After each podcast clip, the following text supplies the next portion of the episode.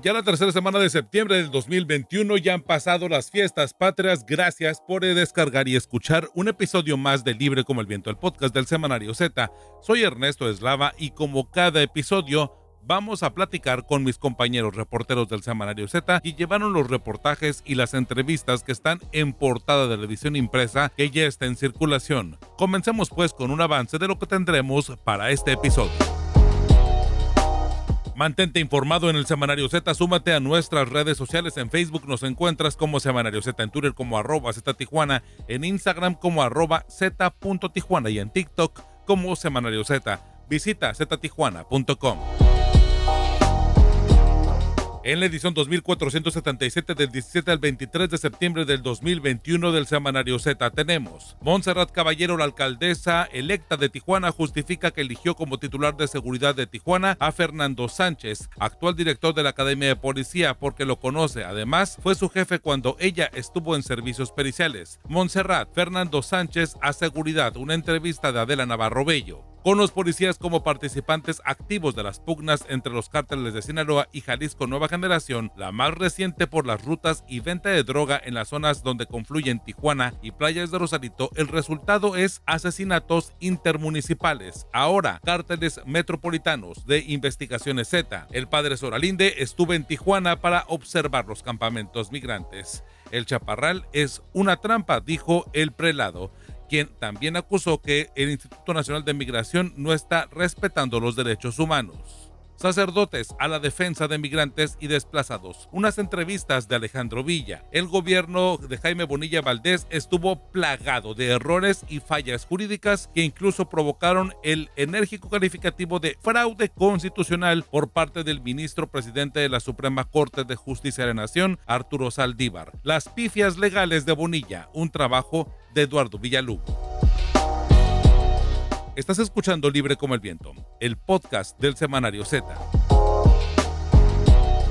Las pifias legales de Jaime Bonilla es uno de los reportajes titulares del semanario Z que ya se encuentra en circulación y va precisamente del gobierno de Jaime Bonilla Valdés que estuvo plagado de errores y de fallas jurídicas que incluso provocaron el enérgico calificativo de fraude constitucional en diferentes ocasiones por parte de los ministros y el ministro presidente de la Suprema Corte de Justicia de la Nación, Arturo Saldívar Lelo de la Rea. Cuando la administración anterior, en contubernio con la actual, intentaron, por ejemplo, ampliar su periodo de mandato de dos a cinco años. Bonilla y su secretario general de gobierno Amador Rodríguez Lozano pusieron en riesgo el Estado de Derecho de Baja California, pero también ocasionaron un quebranto al erario por la mala práctica legislativa. Es el trabajo de mi compañero Eduardo Villalugo. Eduardo, pues vaya la, este bienio bastante plagado de este tipo de situaciones, ¿no? De una lucha constante contra la Suprema Corte de Justicia de la Nación por el tema de actos anticonstitucionales. Ernesto, como siempre, un gusto compartir el micrófono aquí en el podcast eh, de Z, eh, más que un tema irrisorio, eh, primero que nada saludo al auditorio, más que un tema irrisorio, porque al utilizar el término pifia o al utilizar este tipo de adjetivos, pareciera que es un tema de burla, pero no, realmente han sido actos sumamente irresponsables por parte del Poder Ejecutivo en contubernio del Poder Legislativo, en los cuales han generado gran incertidumbre, han generado desequilibrios, han generado problemas dentro de los propios poderes una inestabilidad general a raíz de este tipo de conductas realmente soberbias del gobernador Jaime Bonilla Valdés y de su secretario Amador Rodríguez Lozano. Entro en contexto. Durante este bienio, solamente para que entendamos un poco, ¿no? Eh, se inició pues con una serie de conflictos, ¿no? Incluso antes de este bienio, con la reforma al artículo octavo transitorio para, para modificar el periodo de mandato de dos a cinco años, emprendida por el pasado Congreso del Estado a petición del gobernador Jaime Bonilla Valdés que recordar eh, que esta fue la primera, eh, pero de ahí vinieron muchas, ¿eh? vinieron una serie de impuestos, una serie de sobretasas, una serie de reformas legales que afectaban a diversos sectores. Vino una empresa que generó una serie de litigios como Fisamex, vino el tema de la municipalización del agua, el conflicto con el Consejo de la Judicatura del Estado, en fin, y esos no son los únicos, no, hay una serie de, de cuestiones jurídicas que se han realizado durante estos,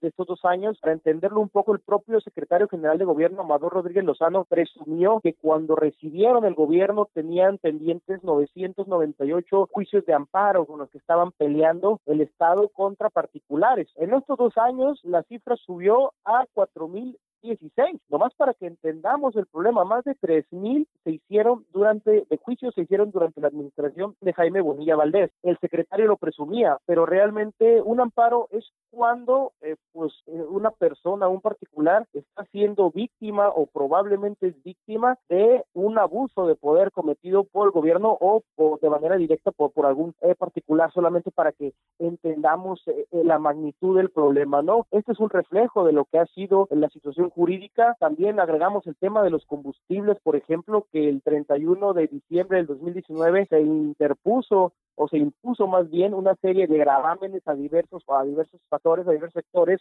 entre ellos el del combustible y pues según el análisis de abogados, este tipo de prácticas, porque al final se ampararon los gasolineros, ocasionaron quebrantos que podrían ir hasta los 9 mil millones de pesos, solamente para que entendamos, 9 mil millones de pesos que no se percibieron gracias a que se impusieron impuestos irresponsables sin estudios de viabilidad técnica, financiera ni, ni legal y que las víctimas de estos amparos eh, pues de estos, de estos eh, gravámenes interpusieron amparos y los ganaron. Solamente para entender, hay 119 amparos por parte de, un grupo de consultores a los que entrevistó Z, de los cuales ya se ganaron 84 y los demás están en proceso. Todo esto es dinero que se tenía presupuestado y que no recibieron las arcas estatales. Por esto precisamente es por lo que se ha agravado aún más la situación financiera del Estado por realmente omisiones severas e irresponsables del Poder Ejecutivo y del Congreso del Estado hacia los propios ciudadanos. Eduardo, pero además, digo,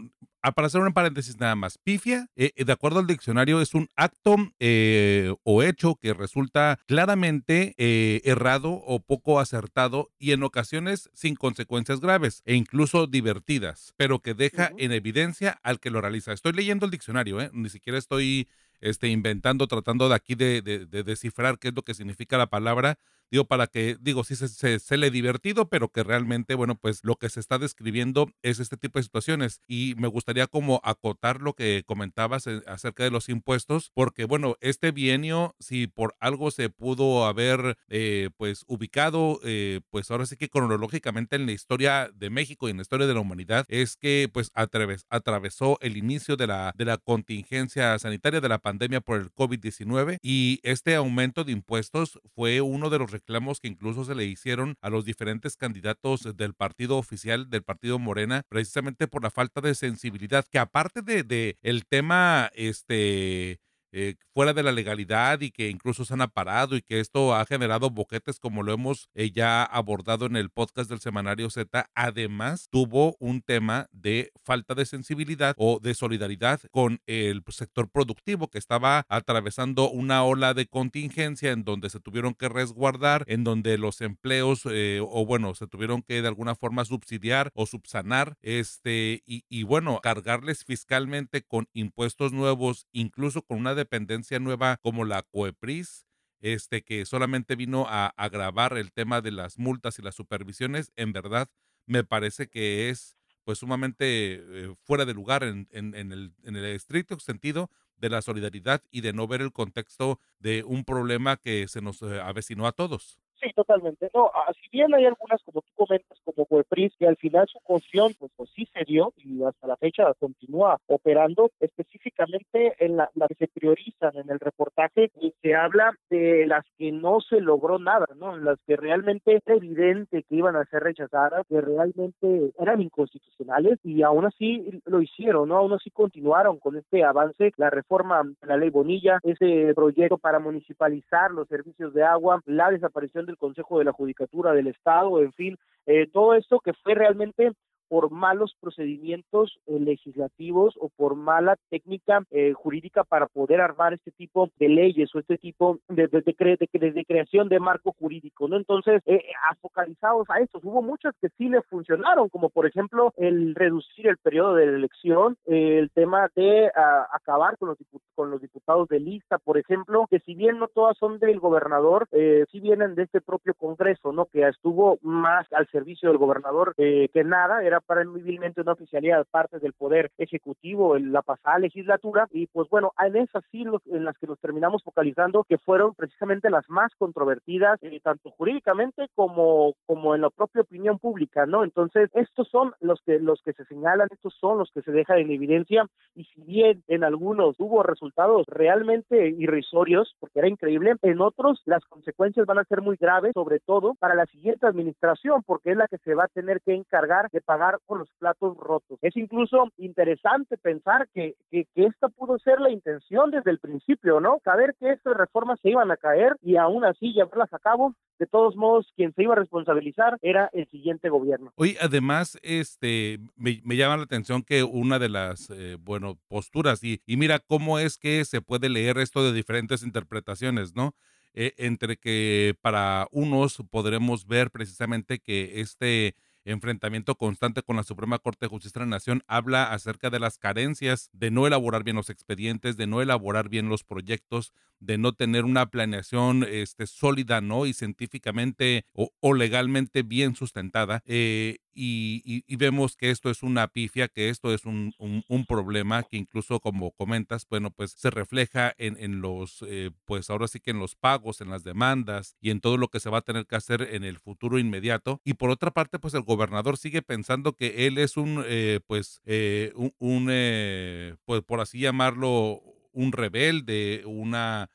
algo positivo, ¿no? Un, libertador. Entonces, llama mucho la atención porque, bueno, es otra forma de interpretarlo, pero que realmente hasta en eso, ¿no? Aquí, este, una de las citas que, está en el reportaje del semanario está en la página 19, me considero un gobernador reformador por estos pleitos con la Suprema Corte y en verdad, bueno, pues lo que vemos es que hay consecuencias a estas, a estas reformas que unas ni siquiera se lograron consolidar y algunas otras que, bueno, pues provocaron amparos y el Estado de Derecho que se aplicara. Además de que para ser gobernador reformador tienes que concretarlo ¿no? Digo, muchas de estas pues ni siquiera se concretaron, él mandó las iniciativas y las rechazó la propia Suprema Corte de Justicia de la Nación y prácticamente quedamos igual, solo que con el ridículo que, que, cometimos como Estado y pues bueno, no, esto es realmente, pues, pues no deja de ser una simulación, ¿no? Como realmente ha sido en gran parte el discurso político de la cuarta transformación, en donde vemos eh, que pues la justicia es selectiva en muchas ocasiones o la justicia eh, no puede eh,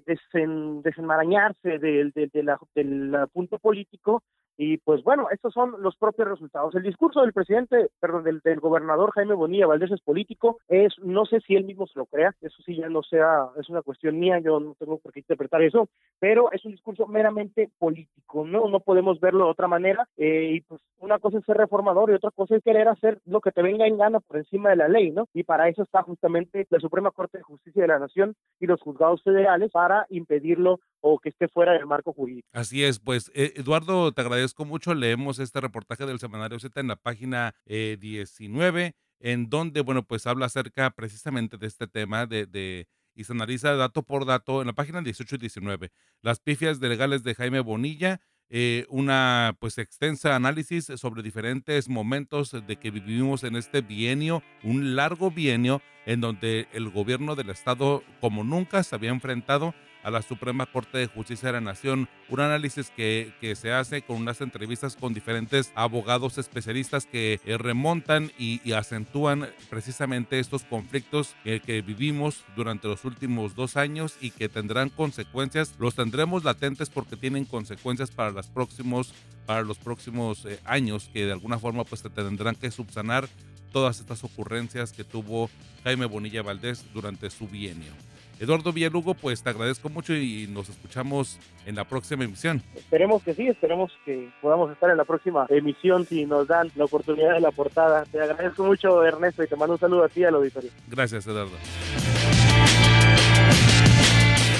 Ya tienes tu Z, recuerda que cada viernes puedes encontrar la edición impresa de nuestro semanario con los voceadores.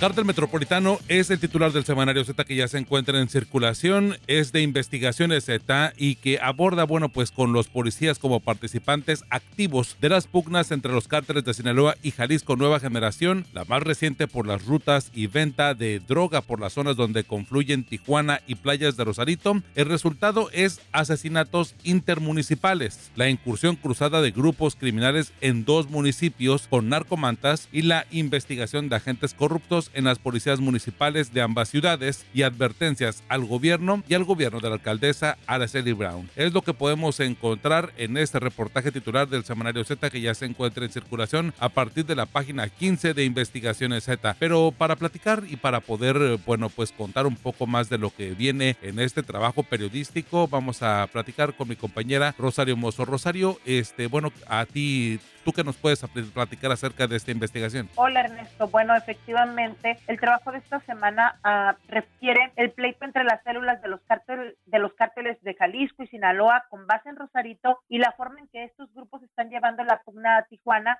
a través de operativos homicidas entre entre los dos municipios, los cuales, por cierto, se están realizando en total impunidad porque no ha habido un solo detenido en flagrancia. Los traficantes de Jalisco están acusando a los de Sinaloa de traer o de tener comprados a los policías locales y los están exhibiendo en mantas en, o en amenazas telefónicas. Pero las investigaciones de la mesa de coordinación indican que también los de Jalisco tienen comprados a otro grupo de policías. Lo que pasa es que en Rosarito no han logrado el poder que tienen en Tecate y esto les afecta económicamente. Como parte del trabajo también se expone que el ayuntamiento de Rosarito ha intentado esconder las acusaciones y amenazas que están recibiendo de parte del cártel de Jalisco, que curiosamente ha dejado de firmar las narcomantas con las siglas de la mafia a la que representan. Han llegado al punto de fingir que personifican a los ciudadanos y signar los amenazas autonombrándose el pueblo, para después amenazar la vida de varios policías y asegurar que la alcaldesa de Rosarito tiene relaciones criminales con los de Sinaloa. Y Rosario, pero eh, estas, estas amenazas han estado cumpliendo. Recordemos que eh, el tema o el caso precisamente de la gente de Playas de Rosarito asesinado en Tijuana, Héctor Ureña, pues fue atacado a balazos el pasado sábado 11 de septiembre frente a sus hijos, frente a su, familia, mientras estaba pues en un puesto de comida eh, en las, pues ahora sí que en la zona limítrofe de, de Tijuana. Era uno de los amenazados en estas narcomantas. Efectivamente, Ureña había sido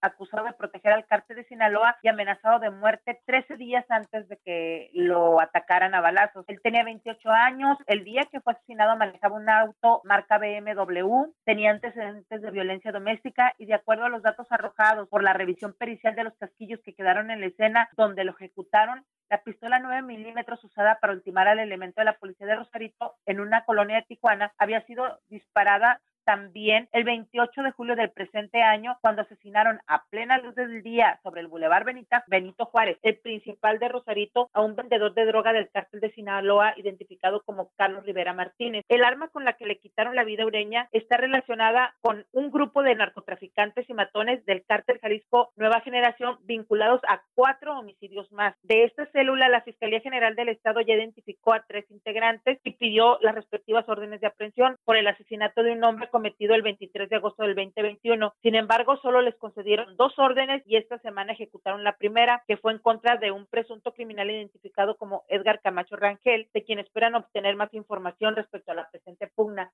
pero aún les falta ejecutar una orden y hay otra más que no les han concedido. Rosario, eh, sabemos si, si, estas, si estos grupos que se están enfrentando ya están identificados porque eh, la pugna pues propiamente es por el territorio eh, limítrofe entre Tijuana y Playas de Rosario y pues no sé si ya tienen se tiene focalizado a los grupos o a quienes están pues en esta en este enfrentamiento. Fíjate que infortunadamente no. Hay algunos que son que ya los identificaron porque son narcotraficantes eh, de los que se conocía desde hace más de 10 años, pero están en el proceso. Las autoridades representadas en la Mesa de Coordinación por la Paz y Seguridad de Baja California están concentrando esfuerzos en identificar a los cabecillas. Por parte del Jalisco Nueva Generación tienen apodos y un nombre. El Güero Pecas es uno, es el, sería el cabecilla, pero no tienen todavía una cara. También como parte de sus sicarios o del grupo que encabeza a las personas que andan ejecutando eh, homicidios, está un hombre apodado el Flaco, y otro el que llaman Javier Ibarra. Por parte del cártel de Sinaloa, que actualmente tiene la mayor presencia y control criminal en Rosarito, tienen eh, identificadas a tres células que sirven a los hermanos Alfonso y René Arzate. Los hermanos y ex policías Mario Alberto y Carlomar Herrera, que son a los que me refería, personas que incluso ya fueron detenidos y liberados entre 2009 y, y, y, y la actualidad. Está otro el que llaman Luis Héctor Herrera. También no hay una imagen o no hay una imagen confirmada de, de, esta persona y otros dos a los que solo identifican como el 40 y el 42, de los que no hay más información. Las autoridades también están poniendo atención en los policías expuestos y amenazados a través de las narcomantas, como son los comandantes José Alberto Quiroz, Antonio Jiménez y Fabián Reyes, y los subcomandantes Eduardo Robalcaba y Eduardo Santil, y algunos agentes que trabajan como escoltas que tienen apellidos Azueta, Ávila, Pedro Ángel Moreno y René Ledesma. Pues para más detalles, para un poco más de información sobre este nuevo capítulo y una nueva forma de ver la, esta crónica que llevamos en el semanario Z sobre eh, cómo se desarrolla precisamente el tema de la violencia y el tema del crimen organizado, en la página 15 del semanario Z que ya se encuentra en circulación, un trabajo bastante amplio de estos próximos, bueno, pues prácticamente tres, tres páginas. En verdad que sí es este bastante complejo y lo que vemos es pues ahora sí que hasta tétrico, ¿no? El asunto de que se estén cumpliendo las amenazas, las amenazas de muerte o, o la, estas narcomantas que se están colocando en diferentes puntos de, de ambas ciudades, tanto de Playas de Rosarito como de Tijuana. Sí, como hemos podido ver, pues si no hay un control, esto crece, Ernesto. Así es, y tampoco una estrategia, ¿no? Digo que también pudiera ser como otro de los indicadores de que o, o, las estrategias que hay pues no han rendido tantos frutos, ¿no? Pues ya veremos, se aproximan cambios de gobierno, en el caso del municipal permanece eh, la alcaldesa que, que, está siendo señalada y en el caso del estado pues viene un nuevo viene una nueva gobernadora, veremos qué es lo que pasa. Así es. Pues Rosario, este seguimos leyendo el semanario Z, muchas gracias por darnos este avance de investigaciones Z, que bueno, pues ya lo pueden encontrar en la edición impresa como uno de los titulares de este trabajo periodístico Cártel Metro metropolitano. Vaya, una situación que ya abarca a dos municipios y que por sí solo este, el tema de los indicadores de violencia o de los homicidios pues rebasan el 70% entre ambas ciudades de la violencia que se genera en todo el estado, en específico de las estadísticas homicidas. En verdad, pues bastante grave que dos ciudades se lleven el 75% de la violencia de Baja California. Así es. Nos escuchamos la próxima semana, Ernesto. Nos escuchamos la próxima semana. semana. Cada viernes por la tarde puedes descargar un nuevo episodio de Libre como el Viento, el podcast del Semanario Z. Encuéntranos en Spotify, en Google Podcast o en iTunes. Suscríbete y no te pierdas Libre como el Viento, el podcast del Semanario Z.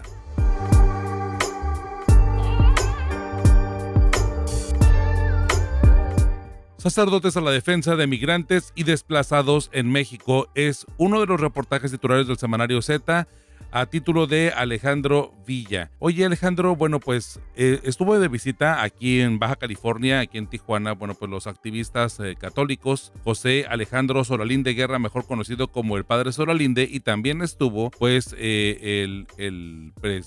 presbítero Gregorio López Jerónimo, también conocido como el Padre Goyo, ambos que han tenido una fuerza interesante e importante, cada uno creo que en su momento, no creo que ahora el Padre Goyo ha tenido mayor protagonismo, pero ambos precisamente en la lucha por el tema de los migrantes. Y bueno, en su visita han hablado eh, precisamente de eh, uno de los problemas más evidentes, ¿no? Que hay, que es el tema de los campamentos migrantes, como el tema del chaparral y bueno, también el tema de los desplazados, que hemos visto que pues en números anteriores del semanario Z, como hay migrantes de, de, de diferentes partes de, de la República que la violencia los ha obligado a migrar y a buscar el asilo humanitario y bueno, Tijuana es uno de los atractivos o uno de los puntos medulares para poder acudir y buscar esta alternativa para poder de entrada salvaguardar su vida y por otra parte, bueno, pues estar de alguna forma muy cerca de lo que le llaman el sueño americano, que básicamente, bueno, pues para ellos sería el tema de sobrevivir. Alejandro, este, ¿cómo fue este encuentro? ¿Qué es lo que te dijeron? Adelántanos un poco de lo que ya has escrito en la página 11 del semanario Z que ya se encuentra en circulación. Pues, pues fue una plática muy interesante que tuvimos eh, eh, ahora en su visita a Baja California. Obviamente cada uno habló del contexto de, de, donde vienen, pero nos dan una especie de em, monografía de la situación, una radiografía, diría mejor, de la situación migrante desde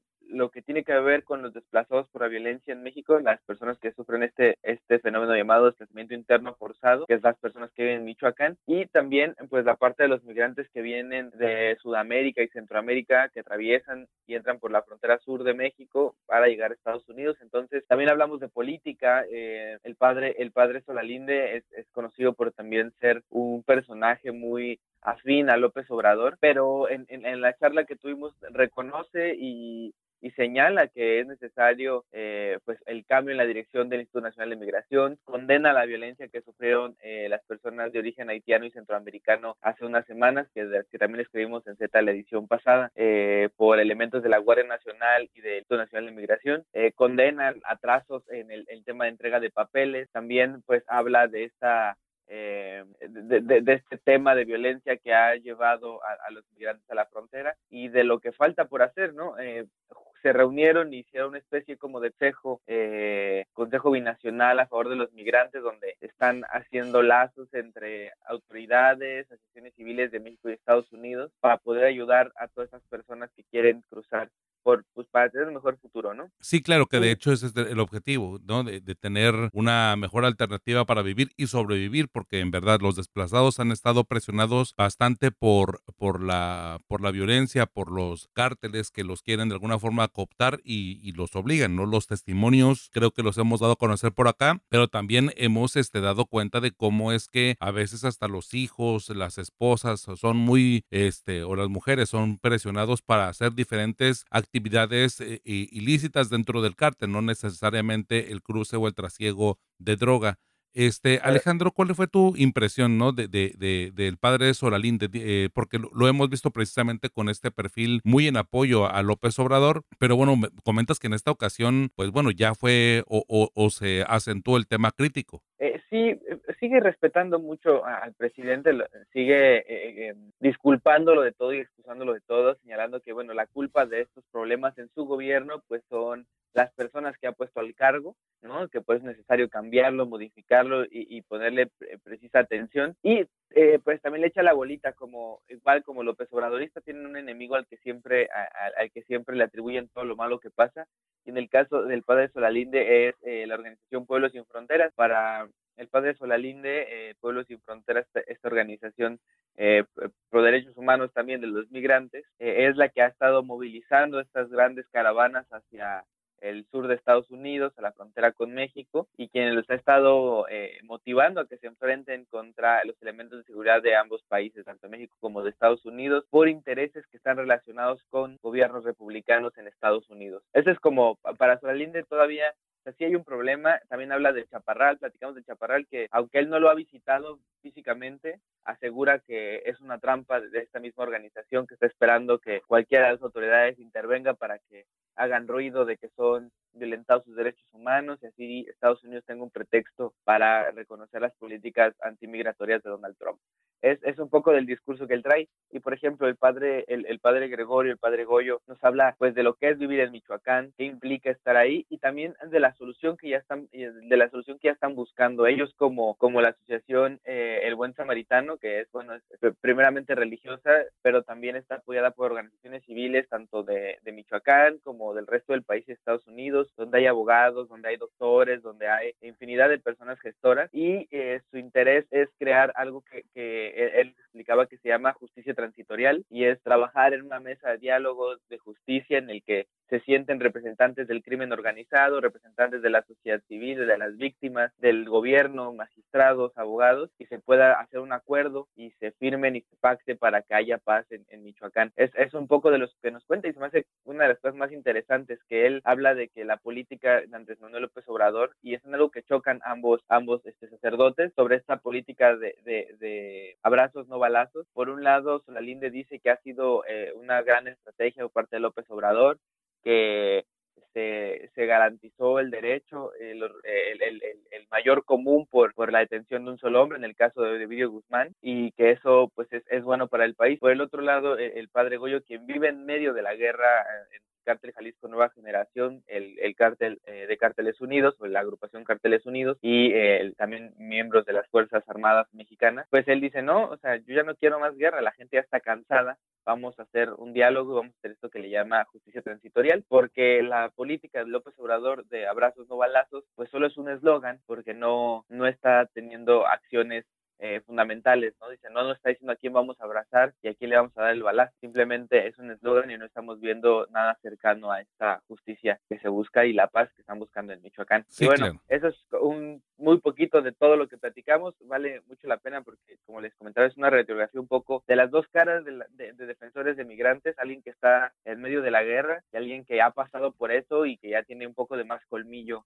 en, en, en, temas migratorios. Sí, eh, eh, vemos, es una entrevista que está desde la página 11 hasta la página 14, la verdad, bastante extenso y detallado esta radiografía, pero eh, en general son pues preguntas, respuestas, son, es bastante dinámica la, la, forma en la que se puede leer este, esta amplia entrevista, bueno, entrevistas y de, de, ambos personajes que estuvieron aquí en, en, la frontera y que qué curioso quiero destacar el tema de, de, lo del padre Solalinde, ¿no? Opinando pues precisamente sobre el campamento migrante, que digo, una de las visiones es la que está comentando, ¿no? El tema de que pudiera ser una trampa y pudiera ser eh, al momento de que haya violencia pues un pretexto para poder este, aplicar leyes en los Estados Unidos, digo, una visión un poco distante, ¿no? Pero que existe y que de alguna forma se ve, pero, pero a destacar que el padre Solalinde, al igual que que Olga Sánchez Cordero cuando fue secretaria de Gobernación y estuvo aquí en, en Tijuana y también, eh, bueno, pues de, de, otros funcionarios este, federales que también han estado y que han hablado acerca del tema migratorio, pero no van a uno de los problemas que no creo que sea el más grave, pero que sí es el más visible o el más acentuado, porque desde que empezó en febrero este campamento eh, en la garita del Chaparral, en una de las garitas más,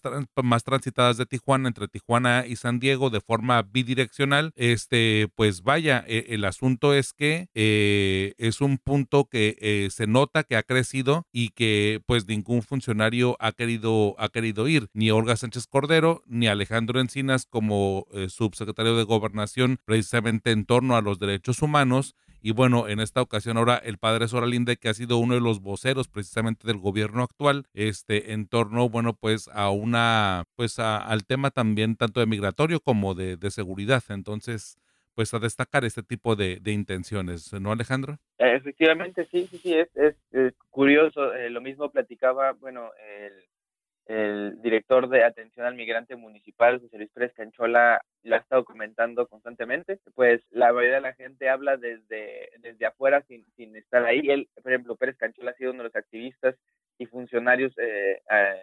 municipales que ha estado metido en el campamento, que conoce gente, que sabe las historias, ha apoyado y ha estado ahí, y él mismo reconoce ciertas cosas, pero también no está de acuerdo con la el discurso de, de, Solalinde, por ejemplo. Sí, claro, que, que de hecho, bueno, Pérez Canchola ha estado en diferentes foros y ha estado pues hablando precisamente de, de ese tipo de situaciones que urgen y que de hecho en, el Congreso Estatal ya hay como por ahí una iniciativa para que se haga algo. Hay diferentes eh, eh, alternativas que se han estado tocando, algunas frustradas, pero creo que eh, la decisión más contundente, lamentablemente por el tiempo, tendrá que venir hasta que ingresen, hasta que tomen por protesta posesión las próximas autoridades, tanto las del ayuntamiento de la ciudad de Tijuana como las del gobierno del estado, en donde, bueno, pues ya con la posibilidad de generar contratos, eh, pues ahora sí que a largo plazo y, y un programa mucho más este, contundente con continuidad, pues será así. Mientras tanto, pues vemos a, por ejemplo, el gobernador Bonilla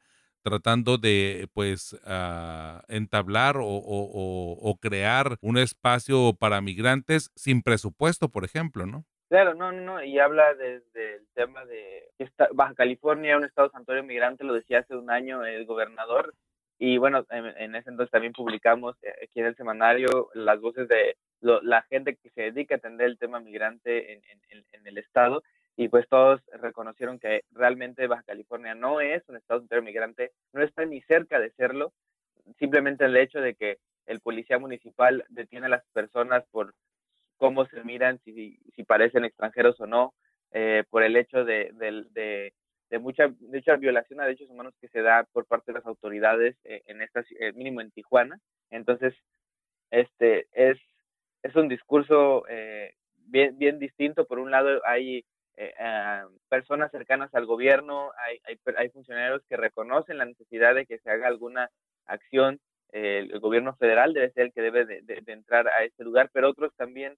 pues eh, prefieren que no se haga de esa manera o que se espere alguna otra alguna reacción o que se haga de una manera distinta. Por ejemplo, Solalín decía que había que atender el problema, pero con inteligencia, con desarticular a estos, a este grupo, porque también, pues no solamente Solalinde, sino también Pérez Canchola y la mayoría de los activistas con las que hemos platicado nos comentan que hay, pues también eh, miembros de pandillas eh, e, estadounidenses y miembros de pandillas eh, centroamericanas y también miembros del crimen organizado. Entonces, pues sí es un tema complicado. El Chaparral se ha vuelto un, un punto de incidencia delictiva que nadie puede hacer nada o que parece una tierra sin ley, por lo cual pues si no se conoce o si no se cita pues se le da la lectura como le da la linde, ¿no? Este, o por el otro lado pues también se trata de rescatar a las personas que son víctimas pues del contexto y que no tienen otro lugar más que estar ahí, porque también hay que recordar que todos los albergues en la ciudad están saturados, porque están llegando cientos, o sea, son 24 mil desplazados de Michoacán, más todos los, los, los cientos de, y miles de migrantes están siendo deportados diariamente por Estados Unidos a través del título 42 y también hablamos de los que están llegando las nuevas caravanas, tanto de Centroamérica como de Haití. Y bueno, es un tema de, de, nunca acabar y que el gobierno pues no, no hace nada. Simplemente el Centro Integrador para el Migrante, para los desplazados de Michoacán, otorgó solamente, fíjate, son 24 mil desplazados. El Centro Integrador del Migrante tiene capacidad hasta para más de 2 mil migrantes. ¿Sabes cuántos lugares les abrieron? No. ¿Cuántos? 500 lugares. 500 lugares solamente. Pues la verdad, este, digo, nada más para poderlo contrastar con el campamento migrante. En el campamento migrante hay más de 1.200 personas, eh, ¿no? O sea, digo, nada más como para contrastar, ¿no? Que, que ni, ni, ni desocupando ese espacio y dedicárselo exclusivamente a la gente que está en el campamento sin contar repatriados, migrantes en tránsito, en fin, no, ni siquiera se solucionaría el problema, ¿no? Es, es muy poco, este, pero de ahí, pues, la parte de la irresponsabilidad y de los momentos políticos, ¿no? De que incluso hasta dentro del mismo partido político no haya un acuerdo de continuidad con los proyectos. Sí, y, creo que es interesante también reflexionar en, esta política que, plantea el presidente eh, López Obrador de, atender directamente a, los, a, los generadores de estos desplazamientos, a atender las causas que generan estos movimientos eh, de, personas, estos movimientos migrantes. Y, y, pues justo es un poco de lo que ambos padres hablan, por un lado está el padre Goyo que habla de buscar esta justicia transitorial, de sentarse a hablar con los eh, criminales o representantes de los criminales para que pacten una paz y también pues de desterrar, por ejemplo, todo lo que dejó el gobierno de Silvano Aureoles en, en, en, el, en, el, en, el estado, ¿no? En el caso de Michoacán, que fue pues en el gobierno en el que sucedió esta guerra entre, entre narcotraficantes, en el que se perdieron muchas vidas y bueno, se vive a diario una guerra peor que Afganistán. Y, por el otro lado, pues línea también habla de este consejo que hacen entre, entre varios religiosos y varios defensores de derechos humanos para eh, este consejo binacional pro migrante, pues para también eh, eh, llevarle al presidente de la República cuáles son los, bueno, una idea de lo que está pasando la gente migrante, cuáles son sus necesidades y que desde el gobierno federal, o sea, desde presidencia, se destinen recursos para atender las necesidades que tienen estas personas y se atienda de una manera correcta en defensa de sus derechos humanos, pues la, la, la, la migración, ¿no? El movimiento está sucediendo. Perfecto, pues Alejandro, te, leemos eh, en el semanario que ya se encuentra en circulación en estas entrevistas amplias que se hacen sobre migración y sobre lo que estamos viviendo actualmente en la frontera, bueno, y en todo México, porque el tema de movilidad pues viene desde Quintana Roo hasta la otra punta, ¿no? Hasta, hasta Baja California, hasta Tijuana, y me parece que pues en el Inter hay muchas historias que contar y, y la, el buen tino que tuviste de, eh, de acudir, de atender y de entrevistar de forma exclusiva a este par de esas sacerdotes que tuvieron encuentros eh, con migrantes precisamente para evaluar sus condiciones, pero pues los enfoques y las críticas, lamentablemente, digo, qué bueno que sean diferentes, pero lamentablemente pues van en, sentidos diferentes. Alejandro, te leemos tus redes sociales para mantenernos en contacto. sígueme en Twitter como arroba villatv o como Alejandro Arturo Villa en Facebook y pues léanos y, y, bueno, van a, van a, yo creo que les va a gustar mucho porque está bastante entretenida y les va a dar una idea de entender un poco más las causas y qué es lo que se está haciendo a nivel federal y local sobre el tema migrante. Perfecto, Alejandro, te leemos. Muchísimas gracias. A ti, muchas gracias. Hasta luego.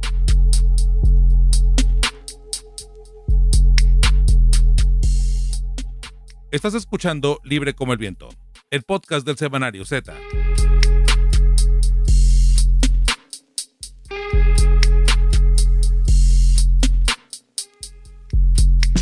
Monserrat Caballero dice Fernando Sánchez a seguridad. Es uno de los reportajes titulares del semanario Z que ya se encuentra en circulación. Es una entrevista después de largo aliento que hace mi compañera Adela Navarro Bello, que habla precisamente acerca de una entrevista con la alcaldesa electa ya próxima a tomar protesta para el ayuntamiento de Tijuana. Y bueno, una decisión importante es el gabinete. Entre ellos, bueno, pues quién estaría al frente de seguridad pública y es Fernando Sánchez, el actual director de la Academia de la Policía. Eh, Navarro, bueno, pues platícanos un poco acerca de, qué es eh, lo que te comentó la alcaldesa electa y bueno, cuáles son sus planes, sus proyectos eh, de los que ya se puede saber. Sí, fíjate que bueno, resulta muy interesante para la ciudad de Tijuana lo que va a ocurrir a partir del 30 de octubre, porque Montserrat Caballero es la primera mujer alcaldesa electa para gobernar Tijuana. Entonces, esto significa que ella desde el día cero hasta el final del trienio, las decisiones van a estar solamente en ella, a diferencia, por ejemplo, de la alcaldesa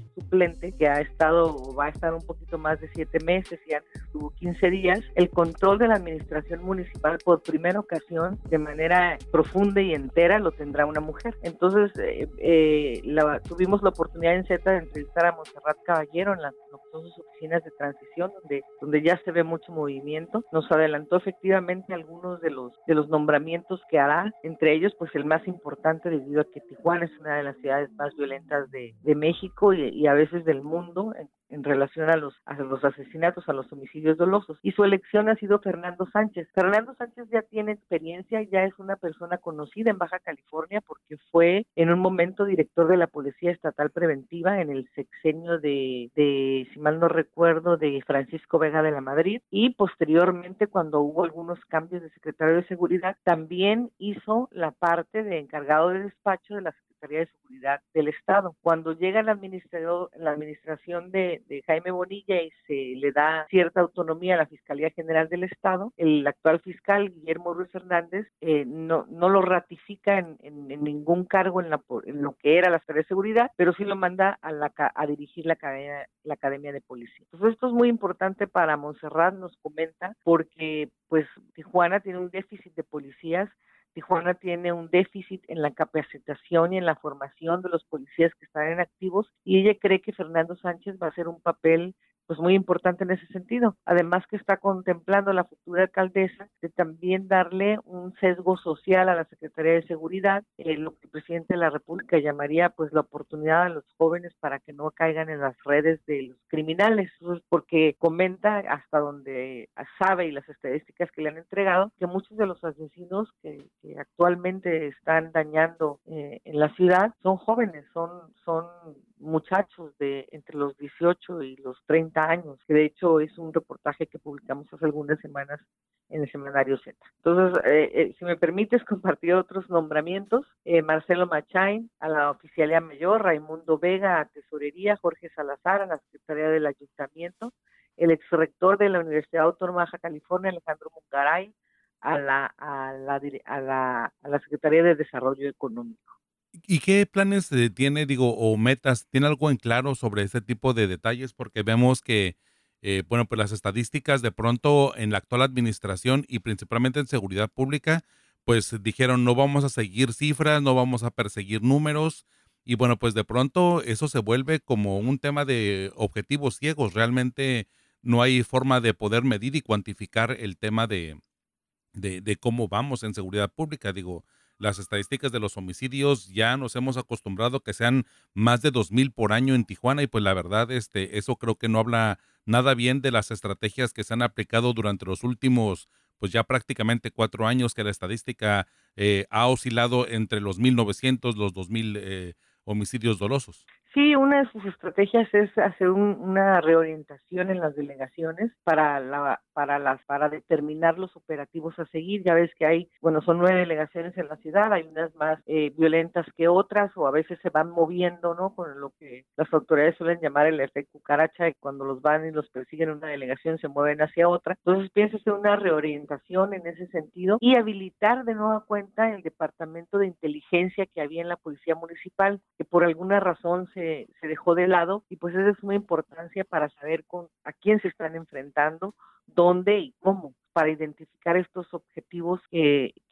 ciertamente la Fiscalía General del Estado los puede traer, pero quienes están finalmente en la tierra de, Tijuana, en las calles, en las avenidas, pues es la, es Policía Municipal. Esas son para empezar dos estrategias, aunada a la, a la de la capacitación de los elementos, la, el habituallamiento también, pero yo les decía, no puedo comprar más patrullas si no tengo más policías. Entonces, buscar recursos para traer más policías, porque ya no hay los suficientes en, en en el presupuesto de Tijuana para cubrir ese déficit de elementos. Entonces, esas son algunas de las estrategias que compartió, compartió en materia de, seguridad. Y otro, otro tema que trató que, me parece también de, mucha importancia y que está relacionado con, el, con la inseguridad es el tema de las luminarias, Ernesto. Ya ves que los, los tijuanenses hemos padecido desde hace, no sé, 15 años una oscuridad en muchas partes de la ciudad, en, en avenidas principales y por supuesto en colonias de la periferia y en colonias, céntricas, colonias céntricas también. Entonces la oscuridad pues lleva a la comisión de delitos, a veces porque los mismos criminales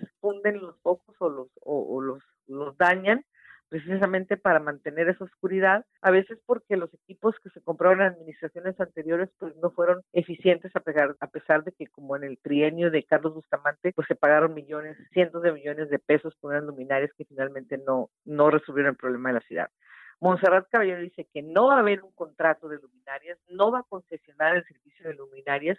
que va a trabajar con el presupuesto que tiene y con las unidades que ya están instaladas. Entonces, que va a hacer una, un operativo de revisión de todas esas zonas oscuras que ya tienen una luminaria que no está funcionando, por qué no está funcionando y dedicarse a, arreglarlas, ¿no? Ojalá sea una estrategia que le, que le resulte de manera beneficiosa para la ciudad, porque, porque sí, Tijuana es una ciudad a oscuras, literalmente. Adela también habló acerca del tema político y, me quiero referir a dos expresiones en particular, que es a gobernadora, lo que diga la gobernadora. Creo que, este, bueno, pues eso de alguna forma habla un tanto de su relación distante, ¿no? Y pero, pero ciertamente respetuosa, ¿no? Con el tema de la distancia política que hay entre Montserrat Caballero y,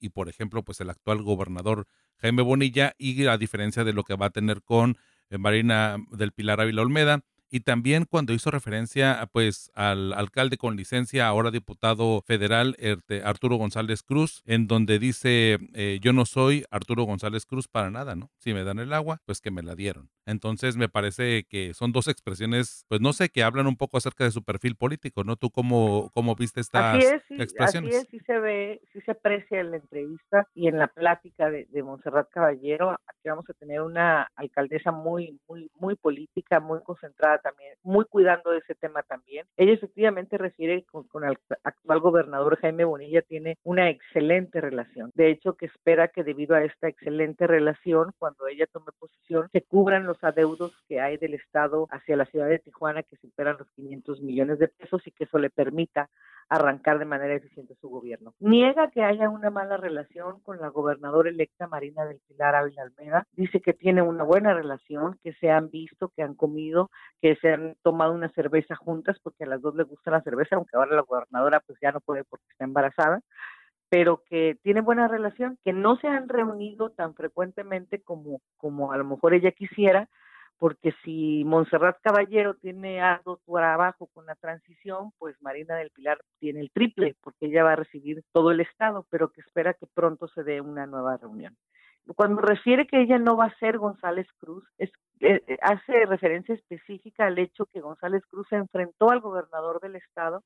Jaime Bonilla, y eso terminó afectando a la ciudad de Tijuana, al presupuesto de Tijuana y a las relaciones entre municipio y estado. Entonces ella dice, yo no me voy a pelear con con Marina del Pilar, aparte que tengo buena relación, no voy a ser un Arturo González Cruz, yo voy a tener una relación de coordinación con la gobernadora, si ella me quiere dar el agua, perfecto, yo me la quedo, si ella me quiere regresar el transporte, perfecto también, yo me lo quedo, que son cuestiones que ella considera que sí deberían estar en el, ayuntamiento, pero que si la gobernadora decide lo contrario, ella lo va a aceptar. Eso es políticamente correcta, ¿no? Creo que eso es la experiencia de Monserrat Caballero en la Cámara de Diputados, donde pues todo es negociación política, le ha ayudado a formar este perfil tan, tan político con el que se está eh, revelando como futura alcaldesa de Baja California, ¿no? Entonces sí lo dijo a la gobernadora, lo que diga la gobernadora. Dice, si hace reformas, pues son las reformas de la gobernadora y no nos queda nada más que seguirlas. Pues vaya, sí, ese perfil, eh, eh, pues un poco también diferente, ¿no? Y un poquito más atenuado, eh, que ha tenido a recientes fechas, en contraste con, bueno, pues su forma de, de, ser durante la campaña y luego antes de la campaña, que era a lo mejor un poco más, pues un poco más aventada, un poco más brusca de pronto en algunas declaraciones. Creo que en esta ocasión, en esta entrevista que se puede encontrar en la página 24 la 27 del semanario Z que está en circulación. Este, pues, eh, es un perfil a lo mejor un poco ya más este, perfilado, asesorado, ¿no? Para poder, eh, pues, figurar como la próxima alcaldesa de Tijuana, que pues ya tiene otras responsabilidades y yo insisto, e hemos insistido aquí en el podcast, las palabras pesan, las palabras cuentan y pues vaya, la forma en la que vaya a expresar sus eh, mensajes, pues también va a tener cada uno su peso y su, y su propia pues gravedad, ¿no? La, la forma en la que lo digan, ¿no? Sí, sí, claro, la verdad es que eh, lo que vimos en la entrevista es que Monserrat Caballero es una, es una joven, porque es, joven, eh, muy aventada, muy trabajadora, suele ser franca, por ejemplo, otra de sus frases es de cuando se le pregunta que si va a tener un administrador de la ciudad, dice, el administrador de la ciudad voy a ser yo, porque dice que suele eh, eh, comprometerse con todo y supervisar todo. A, a Montserrat Caballero le tocará estar prácticamente ya los tres años, la primera mujer que va electa y que aparte va a durar todo el periodo, o esperemos que dure todo el periodo, y que aparte, bueno, pues le va a tocar con diferentes cambios y con los diferentes retos que ya implica por sí solo, pues estar al frente de la alcaldía de Tijuana. Y, también un binomio interesante porque vamos a tener primera alcaldesa electa de Tijuana y primera gobernadora electa de Baja California. Entonces va a ser eh, eh, muy interesante este binomio que nos va a tocar a los baja californianos atestiguar eh, cómo funciona, ¿no? Así es, Adela, tus redes sociales para mantenernos en contacto y estar, pues ahora sí que ah, y empezar el debate después de leer esta de esta entrevista de largo aliento que ya se encuentra en el semanario Z que está en circulación. Claro que sí, se pueden comunicar conmigo a través de Messenger de Facebook, que es Adela Navarro Bello. En Twitter me encuentran como arroba Adela Navarro. Perfecto, Adela, pues te leemos y nos contactamos para poder seguir platicando acerca de esta, de esta larga entrevista que concedió a la alcaldesa, la alcaldesa electa de Tijuana, eh, Monserrat Caballero. Muchísimas gracias, Adela, y pues nos escuchamos la próxima semana. Gracias, Ernesto. Hasta pronto.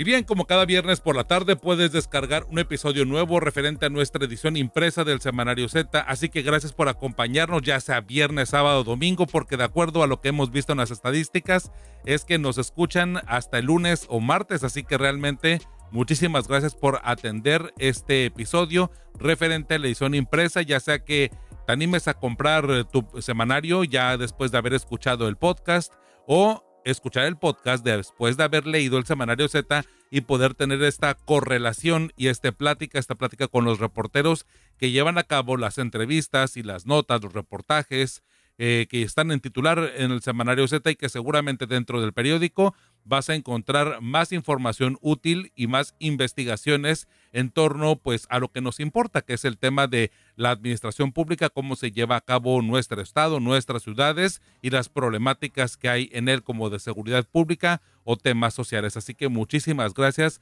por mantener esta dinámica y gracias por escucharnos el día que gustes. Aquí estamos. Es el podcast del Semanario Z disponible en diferentes plataformas. También quiero agradecer a mis compañeros Alejandro Villa y Eduardo Villalugo por su participación en este episodio. También gracias a nuestra editora general de información, Rosario Mozo, a Vera Navarro Bello y a René Blanco, codirectores del Semanario Z, y al valioso apoyo de todo el equipo de periodistas y de personal administrativo del semanario para hacer cada episodio de Libre como el Viento. Soy Ernesto Eslava y me encuentras como arroba Ernesto Eslava en todas las redes sociales. Y los espero, ya lo saben, cada viernes con un episodio nuevo de Libre como el Viento, el podcast del Semanario Z.